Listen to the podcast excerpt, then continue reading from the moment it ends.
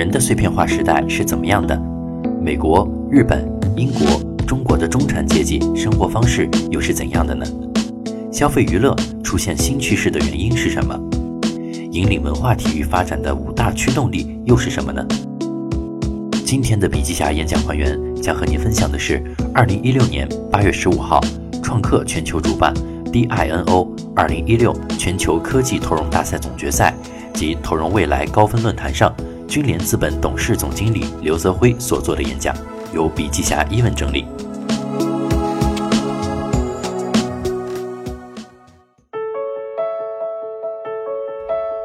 用声音学习笔记，用声音还原现场。欢迎收听本期笔记侠演讲还原。获取更多实用内容，欢迎您关注笔记侠微信公众账号。另外，您也可以加入我们的 QQ 群二五五二四五三二五，来和我们联系互动。人的碎片化，科技娱乐和我们的生活紧密相关。现在如果没有了移动互联网，没有智能手机的存在，很多娱乐方式都可能进行不了。所以，我觉得科技在很多方面和我们的结合是非常紧密的。我们最近在进行新一期的投资主题和投资策略，把1.0版本升级为2.0。去年我们谈的时候啊，关注于年轻人。实际上就是把我们所有的投资重点和重心放在以年轻人作为核心消费的娱乐方式上。年轻人喜欢什么，或者他们的娱乐和生活方式，就是我们的投资主体。现在手机随时随地都能够给我们带来很多的信息、社交、娱乐。以前我们国家有句古话叫“物以类聚，人以群分”，现在叫“人的碎片化”。人的碎片化其实是指我们今天这个社会不再是过去的大一统，不再是过去的一类人群。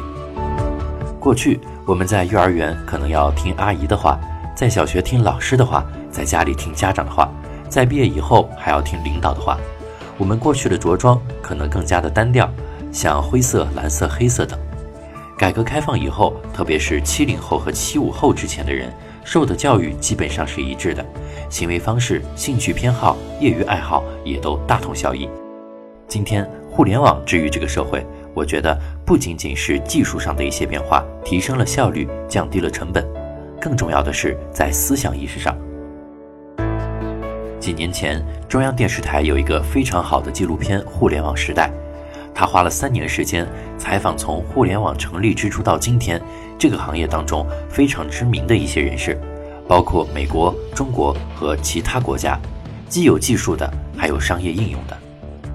他不仅告诉我们互联网的由来，更重要的是，互联网带给社会最大的变化就是去中心化，让每个人都能自由翱翔。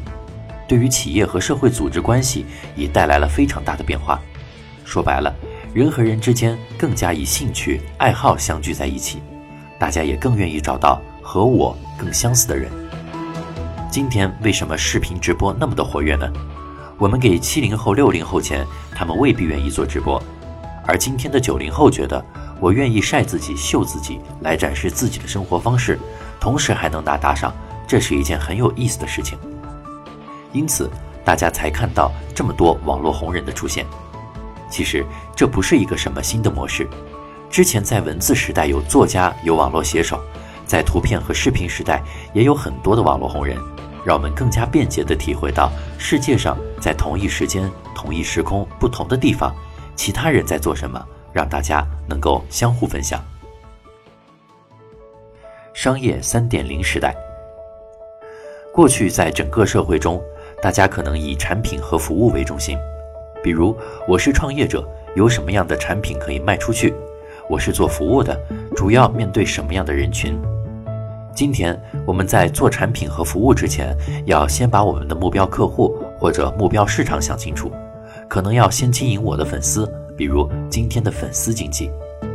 我们投资的网红电商张大奕，他在销售自己的衣服时，可能要先跟粉丝建立情感交流，先把这些喜欢我的人聚在一起。我要把我的喜怒哀乐，把我每天的生活状态展示一下。今天是在商业的三点零，过去淘宝是一点零，京东是二点零，而今天是以人为中心。今天这个社会也是互联网给予大家的完全自由、没有边界束缚的空间。因此，我们今天做投资也好，做企业也好，很多事情一定是以人为中心，围绕人的需求和爱好，围绕自己的目标人群建立自己的圈子。我越来越觉得，未来要把我的投资目标对象、服务对象，或者是我创业的服务人群锁定。我们在一点零时围绕年轻人的生活方式，后来我们经常会被很多人质疑，怀疑我们有年龄歧视，或者完全按年龄划分不太准确。后来我们也思考，完全以生理年龄决定可能不行，要把心理年龄也放进去。一个是出生的新生代，九零后、零零后，另外一个就是像我们这样的六零后、七零后或者五零后，甚至年龄更大的人。我们可以看到。很多七十岁、八十岁的老头老太太身体非常好，结伴而行去旅游。昨天我去看我的父母，他们也是七八十岁的老人，津津有味的还看着奥运会。现在人的生命在延长，有了更多的闲暇时间，技术也在进步。目前中国已经有些地方在实行四天半上班制，将来我们四天工作制的时候，会有大把的时间休闲。这时候什么产业会发展呢？一定是让大家吃喝玩乐的，而不是让大家做纯制造业或者硬件的东西。因此，我们在定位的时候叫新中产阶级，这里面有两类人群：一是新生代，当然不光是年龄小，他对于一些新的事物和生活方式有自己的理解，都受过高等教育；另外一个就是有财富积累的，他追求一些新的生活方式、新的娱乐方式。这样的一些人群，可能是我们要探讨的。当然，我们在研究的时候也看一下可比的国家。首先是美国，美国在很多方面跟我们国家都很相似，地大物博，人口众多，经济也是自给自足。美国中产阶级有一个老婆，两个孩子，城里有套房，乡村有别墅，还有一条狗，一年可能大概能够度假一到两次。周末去看看体育比赛，在美国看球赛时，基本上座无虚席，大部分都是拖家带口。他们专门有一层卖食品和饮料。这两年，对于中国很多年轻人来说，更在意的是周末怎么度过。虽然我们的球队踢得很差，但是大家更多的把它当成了休闲和娱乐。美国的中产阶级是一个白领阶级，另外一个追求的就是健康运动。我们随时随地都能够看到很多人在跑步，一般身体好的或者身材不错的，都是受过高等教育的一些白领或者中产阶级。我们来看一下近邻日本的中产阶级，网上有一个词叫“中产”，这个生活就比较惨了，基本上都是企业里的中层管理人员，而且日本级差比较小。当时我们日本董事快到退休的时候，才在东京城里买了一套自己的公寓。他平时打高尔夫球都是自己背着包坐地铁，这是日本中产阶级一个比较现实的体现。英国就很有意思了，英国有他们的传统文化，你的口音是不是标准？你的出生背景如何？比如你的中学在哪儿上过？你的圈子是不是在富人阶层？再比如大家都知道英超很厉害，但是英超在英国当中是无产阶级喜欢的事情。真正的中产阶级喜欢的，则是马术这种比较高雅的运动。大家对于中国的中产有很多定义，无论是中产阶级还是中产阶层，这就是一类人群的范畴。首先，中产阶级一定是社会当中的中坚力量。中产阶级的收入肯定有一定的体量和当量的。对于北京人来讲，你可能至少有一台车、一套房，在北京二环内有一套房。基本上都是千万富翁，更主要的是手里还有很多投资的钱。过去的中产阶级，我们讲奢侈品，这是我们在身上贴标签的一个非常好的标志。其实中国这两年奢侈品的消费在下滑，很重要的因素是现在的消费方式发生了变化。现在的年轻人觉得，我不需要用高档服装或者服饰来贴标签儿，他们更喜欢一些小众的品牌。比如快时尚，我去优衣库体验的时候，我觉得那里的售货员和其他快时尚店的体验是完全不一样的。第一是因为日本公司管理得很好，第二是品类的调性。我们过去说零售不行了，被电商打垮了，我反而不这么认为。今天我们可能期望很多的消费复苏，或者是零售作为我们生活方式体验当中非常重要的环节。大家更多的时间需要跟人交流，要体验消费当中的快乐，要体验花钱刷卡的快乐。这些啊，我们都是在线上感受不到的。大家可以去看 shopping mall，很多服装服饰跟过去也都不一样了。今天可以有很多的体验，甚至把网红直播植入到销售过程当中。现在把九零后、零零后这些帅哥美女吸引到店铺里面之后，我们要思考。怎么样再去产生销售，而且在店铺里让大家感受到更多的体验和服务。慢生活出现，今天有一个词儿叫慢生活。过去我们所有的时间都在拼工作，都在想怎么发展，而今天我们 GDP 发展到一定程度时，我们需要更多的时间来体验消费。逛街的时候不再像过去目的性很明确，在过去。商场里三分之一是销售，三分之一是娱乐，三分之一是餐饮。而今天的 shopping mall 出现了 VR 或者 AR 的一些体验。通过我们去年的调查，发现市场空间非常大，因为现在的消费者需要更多娱乐化的东西。过去 KTV 是一个非常时尚的东西，而今天大家不是说不唱歌，而是可能用手机，大家在远隔万里，两个人就可以同时唱。现在 KTV 最大消费啊是在餐饮和酒水，不像过去是靠时间消费，而且 KTV 包房和包房之间也有一些娱乐和社交的东西。很多的消费娱乐随着时代的变化，随着消费人群的变化，随着技术的推动，出现了非常多的新趋势，这是一件很有意思的事情。为什么会这样呢？我们做了以下几点总结：第一，得有钱。你得有足够的购买力和消费力。二，年轻自信。现在大家可能要穿着时尚，不一定是大品牌，但是我自己可能得是一个非常另类的个性化品牌。三，教育背景良好。北京市今年参加高考的只有六点五万人次，这说明很多人高中就已经去海外留学了。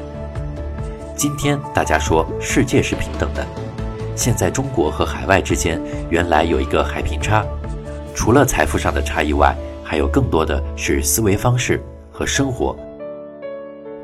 今天我们在很多方面都有了自己的技术，我们的商业模式，或者是我们在互联网的很多领域，比如消费方式、运营模式上，可能都非常的领先，并且今天的互联网让我们知道了世界上正在发生很多的事情。我们丝毫不弱于很多国家，同时我在朋友圈里看到中国的黑科技，无论是军事、科技，很多方面都已经逐步赶上了。第四，新的消费观念，不仅仅是过去的吃饱穿暖，现在我们要吃好，有更多不同的消费方式。其实更重要的是大家在一起交流。今天和以往相比，不可同日而语。有着完全不同的消费方式和理念，品质生活新的消费方式给我们带来了非常多的商机和机遇。五，强调体验思维独立。以前我们填鸭式、指令式的教育不灵了，世界是什么样的都很清楚。过去为什么叫领导？领导掌握的信息不一样，我们看到的信息、参考的消息，也不是所有人都能看到的。但是。今天我们在资讯方面是大家都能看到，这可能就是一个差异。我们在分析和讨论投资方向的时候，关注服务这些人群的哪些产业、哪些细分领域更有意思。可能过去传统的衣食住行，我们过去叫物质消费，不一定那么有意思了。当然，它的消费升级也存在着一定的机会。后来强调精神消费，是让大家享受生活。为什么电影产业这些年能够快速发展？因为七零后都生活在免费时代、盗版时代，大家觉得不花钱是一个非常开心的事儿。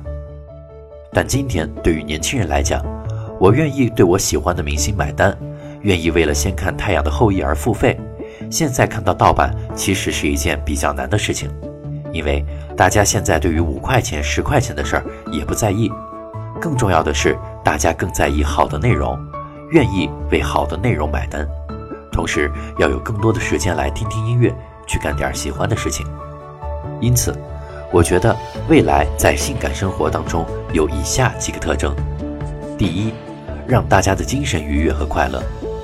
今天大家的生活压力都还蛮大的，无论是年轻人还是老年人，这个时候大家更愿意放松，全民娱乐化，好比逗笑的视频段子，能够在生活圈子里快速传播，快乐是所有人都需要的。第二，美丽，身材美丽，心情美丽。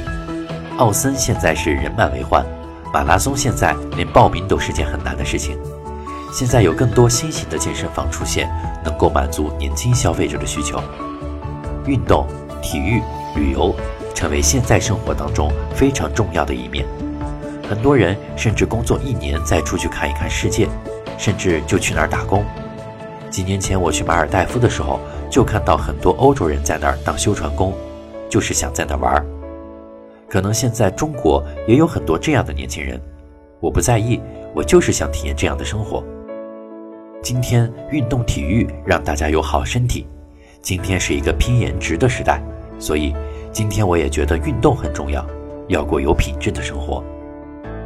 过去因为我投了很多的消费项目，今天回过头来看这些项目的时候，其实就是满足大家最基本的需求。大家现在可以想一想，你记住了多少女装品牌、男装品牌呢？